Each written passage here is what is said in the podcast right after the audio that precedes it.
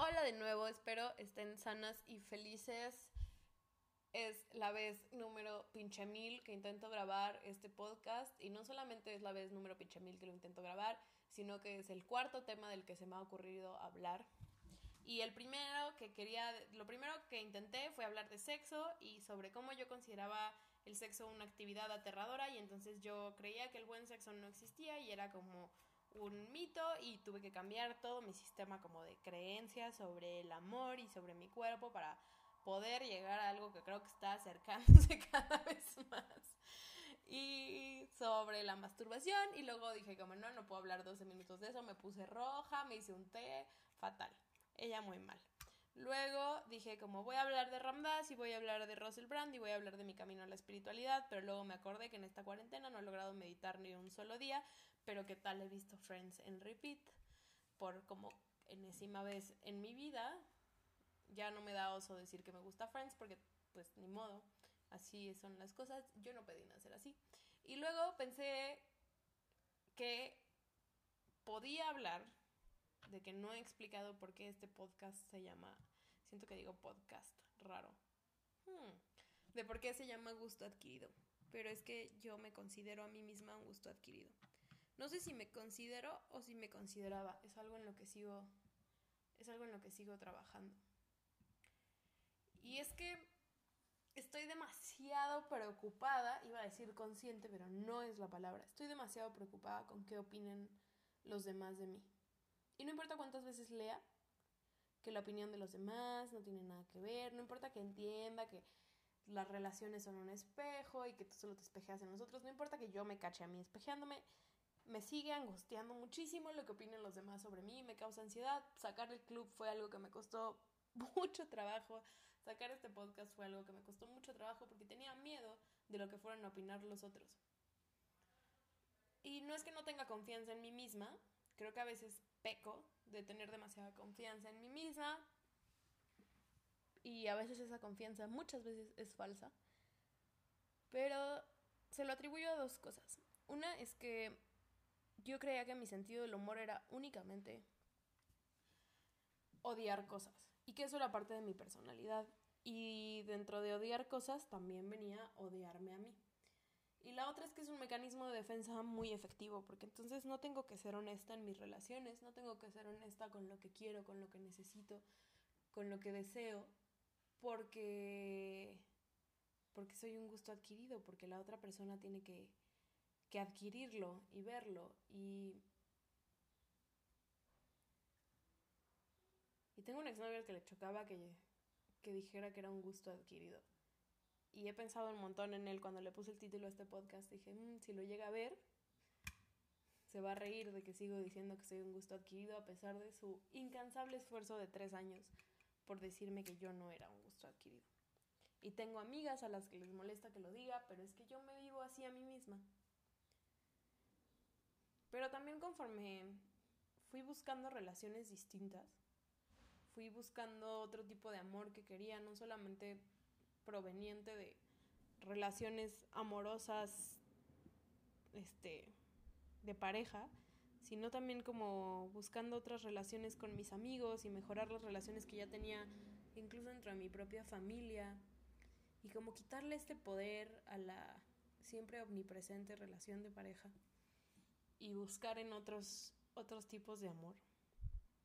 Eh, me di cuenta de que no estaba siendo congruente, no estaba siendo congruente con, con lo que quería y que ese tipo de relaciones nunca las iba a tener, porque para tener eso que tanto anhelo, necesito ser honesta con mis necesidades.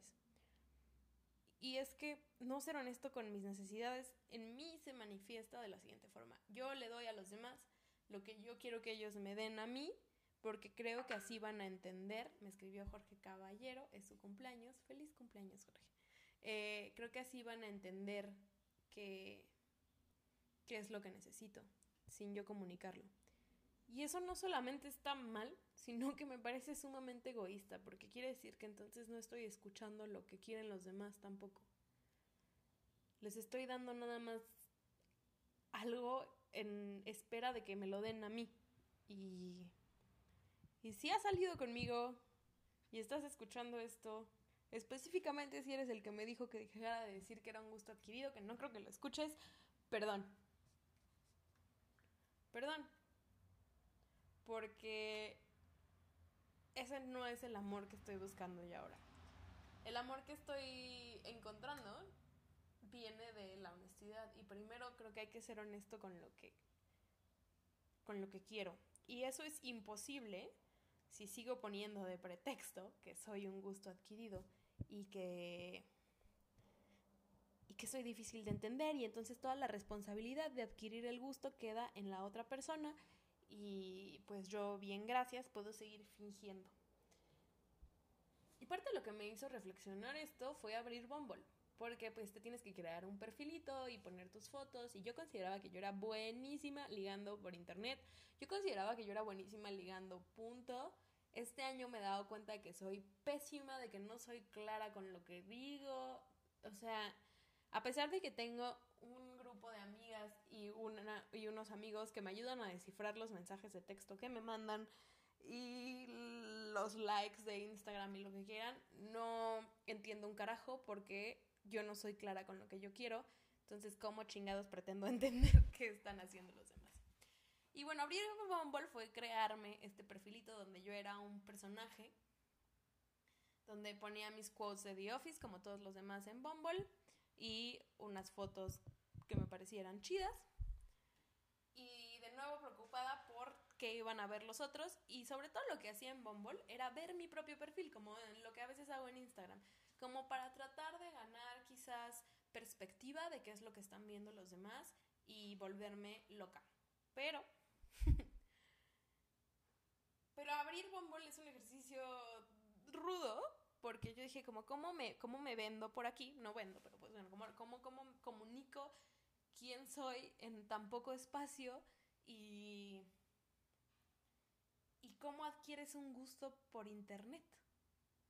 ¿Cómo le hago? Aquí no tengo todas las herramientas que normalmente tengo a mi disposición, como el sarcasmo, como todo lo demás. Y acabé por cerrar Bumble y salieron cosas divertidas de esta experiencia y conocí gente increíble. Pero solo me hizo sentirme más como un gusto adquirido. Como algo que no. Como algo, uno, y como algo que no podía gustar a la primera, como que era difícil. Y cuando le puse así este podcast también estaba intentando hacer eso, cubrirme, prevenirme de lo que fueran a pensar las personas que lo escucharan, bajo el título de gusto adquirido. Y también cuando alguien me pregunta sobre, sobre el club, lo que le digo es como, danos tres capítulos. Pero es que en realidad estoy diciendo, dame a mí tres capítulos creo que ahora lo que quiero cambiar no es lo que francamente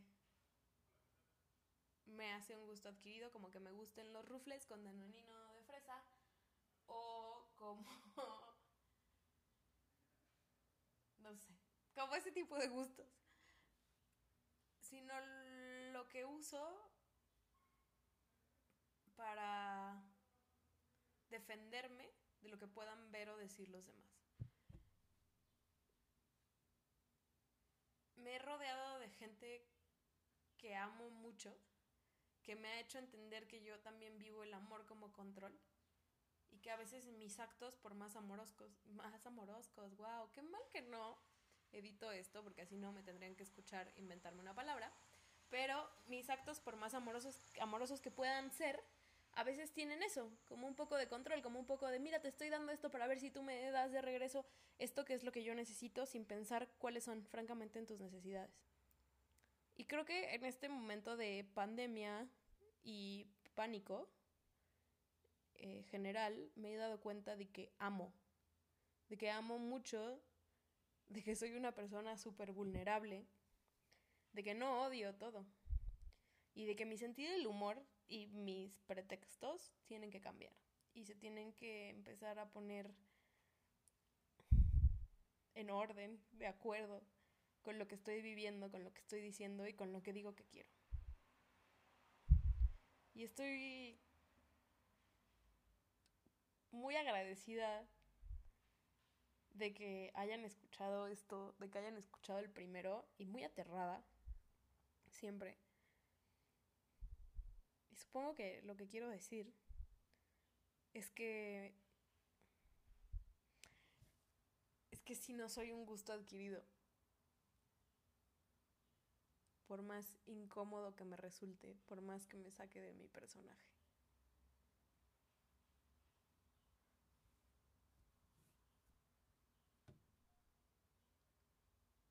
Gracias.